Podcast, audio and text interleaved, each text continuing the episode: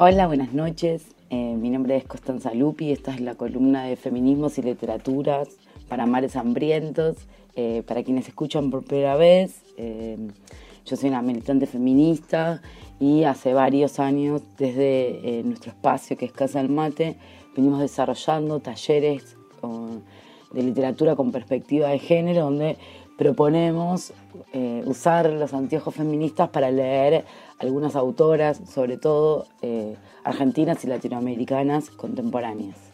Y un poco a partir de esa experiencia nació esta columna ya hace varios años. Eh, bueno, en el día de hoy vamos a traje la novela La lengua alemana de Julieta Mortati, es de la editorial MC, no Tampuan, que es del grupo Clarín. Este libro es del 2018. Eh, quizás si ya son habituales de esta columna. El nombre de Julieta les suena. Hace más o menos dos años atrás armamos una columna donde hablamos bastante de ella, porque ella dirige una editorial que llama Tenemos las máquinas y habíamos hecho un especial. En este caso puntual vamos a trabajar sobre su libro, La lengua alemana, que es eh, su primer libro y obviamente decidió no hacerlo con su editorial, sino con el Grupo Planeta. Eh, básicamente me parece que un pequeño resumen del libro, eh, uno podría sintetizarlo con que cuenta una historia de amor entre una chica argentina y un chico alemán, desde que se conocen hasta eh, que se separan. ¿no? Es el principio y el fin de una relación, con los lugares, las visitas, el tiempo viviendo en Buenos Aires, el tiempo viviendo en Berlín y, un poco de esa experiencia y esa cotidianidad. Yo elegí tres aspectos centrales desde los cuales pensar eh, este texto y que me parece que también son los puntos que yo recomiendo y que me parece que, son eh, particulares de, este libro. En primer lugar, me parece que un punto importante y central y que también remite a un montón de otros relatos que hemos charlado en otro momento, es que creo que este libro tiene un punto de vista singular. Eh, yo por lo menos identifiqué tres aspectos en donde encuentro ese, ese punto de vista particular o singular. El primero es que es un libro con imágenes, con imágenes en la tapa pero en su interior. Imágenes que sacó Julieta, que tienen, creo yo, una intención más documental eh, y que todo el tiempo lo que hacen, en, todo caso, es primero romper ahí algún contrato que uno tiene con los libros y, uno ahora encuentra ilustraciones. Pero bueno, no siempre es tan común encontrar imágenes y sobre todo imágenes que casi que dan cuenta de yo estuve ahí, eso pasó. En segundo lugar, me parece que el libro tiene, la novela, digamos, tiene una mm, escritura y, en distintos momentos aparece en letra itálica otro texto, que también ¿no? llama la atención, nos, nos descoloca un poco investigándolo. El texto es un texto de Tácito que se escribió en el, en el siglo I y II después de Cristo sobre Germania. ¿No? Y es un texto bastante geográfico, descriptivo. Por ahí también leí etnográfico. Eh, y me parece que, bueno, eso también claramente rompe, ¿no? Uno está viendo una novela que pasa en esa historia de amor y de golpe aparecen estas descripciones tan diferentes que rompen ahí un poco y, que también, eh, bueno, lo convierten en un, en un libro tan particular. Y en el tercer punto, que a mí me pareció bastante novedoso, es dónde empieza, cuándo empieza. El libro no empieza cuando ellos se conocen, cuando ella nace, cuando él nace el libro empieza en, su primer capítulo sobre la historia de la familia de él, desde su abuelo. Eh, entonces ahí empieza a aparecer esta Alemania de principios del siglo XX, que también se empieza a combinar con este texto de Tácito y, uno va entrando ahí a esa relación, obviamente, pero también a esa lengua, a ese, a ese lugar diferente y común. Este me parece que es el primer punto bastante particular de este libro que creo que lo hace eh, que uno se lo quiera devorar todo el tiempo.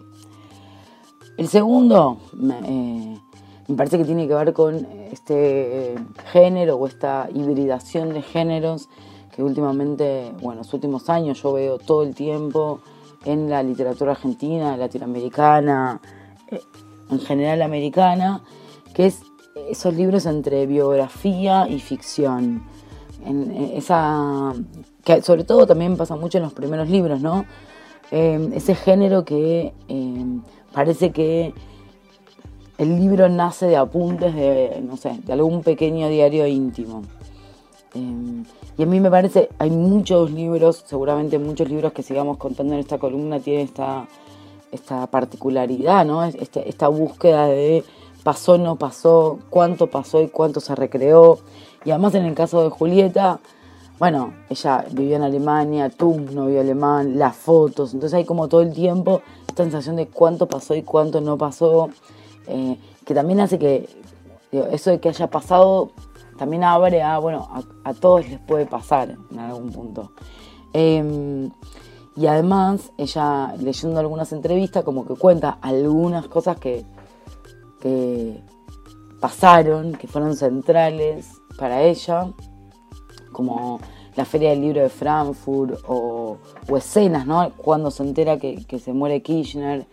Em, como eso se cruza con otras cosas que todo el tiempo parecen más literarias y que además con las imágenes que el libro va teniendo uno va como reconstruyendo y entendiendo más.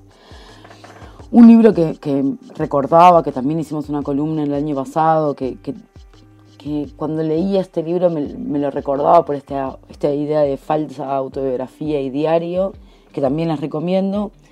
Eh, ese libro Estás muy callada hoy, de Ana Navajas, de editorial Rosa Iceberg, que el año pasado lo comentamos, que leyéndolo encontraba como en distintos momentos, ¿no? Porque acá Julieta es un relato de sus 20, sus 20, y Ana eh, sus 30 largos pero me parecía que hay, algo ahí de esa honestidad que uno va como, como devorándoselo el libro, ¿no? Que es un poco lo que a mí me pasó, me lo leí la lengua alemana en una tarde. Em, así que me parece que hay algo en, este género para mirar, que a quienes nos gusta, me parece que está bueno como, como siempre volver a cuáles son los libros que, que tienen esto y que uno va encontrando y que no son 100% ciencia ficción, aunque obviamente parte lo son, totalmente. Y después el, tercer punto que me, parece que quizás es este que yo vengo como más forzado para la autora, porque bueno, tiene más que ver con, la propuesta de esta columna, desde dónde mirar este texto, cómo mirar este texto, em, que tiene que ver con, eh, bueno, cuando lo leía todo el tiempo se me venía a la cabeza una idea, un concepto eh, que tiene que ver con la decolonialidad y las, perspectivas descoloniales. Eh, y creo que hay algo que es parte de Julieta y que todo el tiempo aparece en el libro, que es cómo mira Alemania, cómo mira Europa. Y su mirada, me parece que, eh, por lo menos a mí algo que me gustó y que creo que fue central también para recomendar este libro, es, es una mirada que muestra todo el tiempo esas contradicciones. Es una mirada que está alejada de la idea paradisíaca, colonial, todo lo bueno está en Europa, hay que ir a Europa, es mejor eh, lavar copas en Europa que ser maestro acá, no sé, todas esas cosas que todo el tiempo a veces aparecen en los medios y, se reproducen un poco en el sentido común. Las propuestas de, las miradas de coloniales lo que tratan es de dar cuenta de que eso no es algo natural, sino que fue una construcción que vino a partir de la conquista de América Obviamente es un dominio económico, político y social y que hoy se mantiene en un montón de aspectos, pero sobre todo en el cultural, ¿no? Hay una mirada idealizada sobre Europa, Gustavo en Europa, y me parece que ella lo que hace es describir en su libro un montón de contradicciones, un montón de lugares.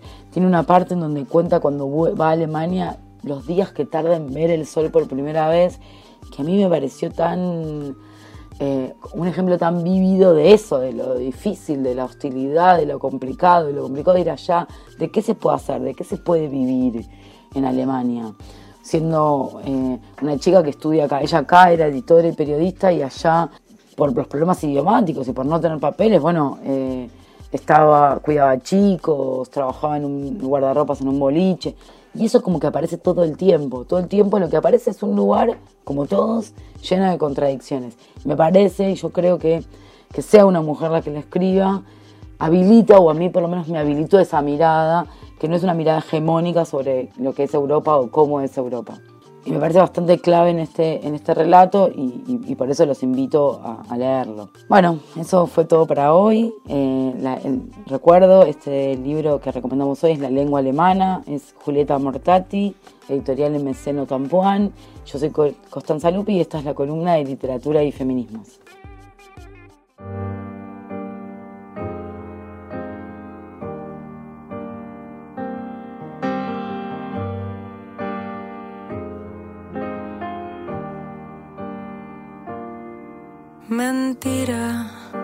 Te dije que no la quería, que era un solo beso, una simple fantasía. Y me inspira toda su filosofía. Cuando cae la noche acá, mis impulsos me dominan horas pensando en ella. Los minutos se convierten en estrellas. Dime qué es lo que quieres tú. Acuéstate, apaga la luz. Dos latidos y un suspiro. Dos caminos y un destino. Dos historias de un capítulo de amor Dos miradas que se cruzan y dos cuerpos que se usan. Dos amores en un solo corazón. Qué confusión. ¿Verdad? Quiero su felicidad y voy a ser honesta sentir la libertad. Y duele, no quiero lastimarte más. Pero nena, si es la vida, habrá que vivirla ya. Tantas horas pensando en ella, los minutos se convierten en estrellas.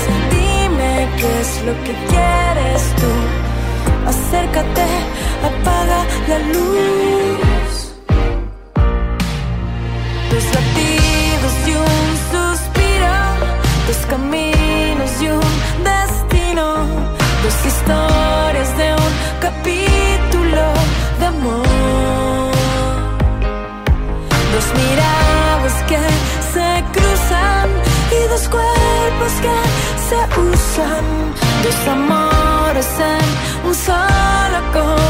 Corazón.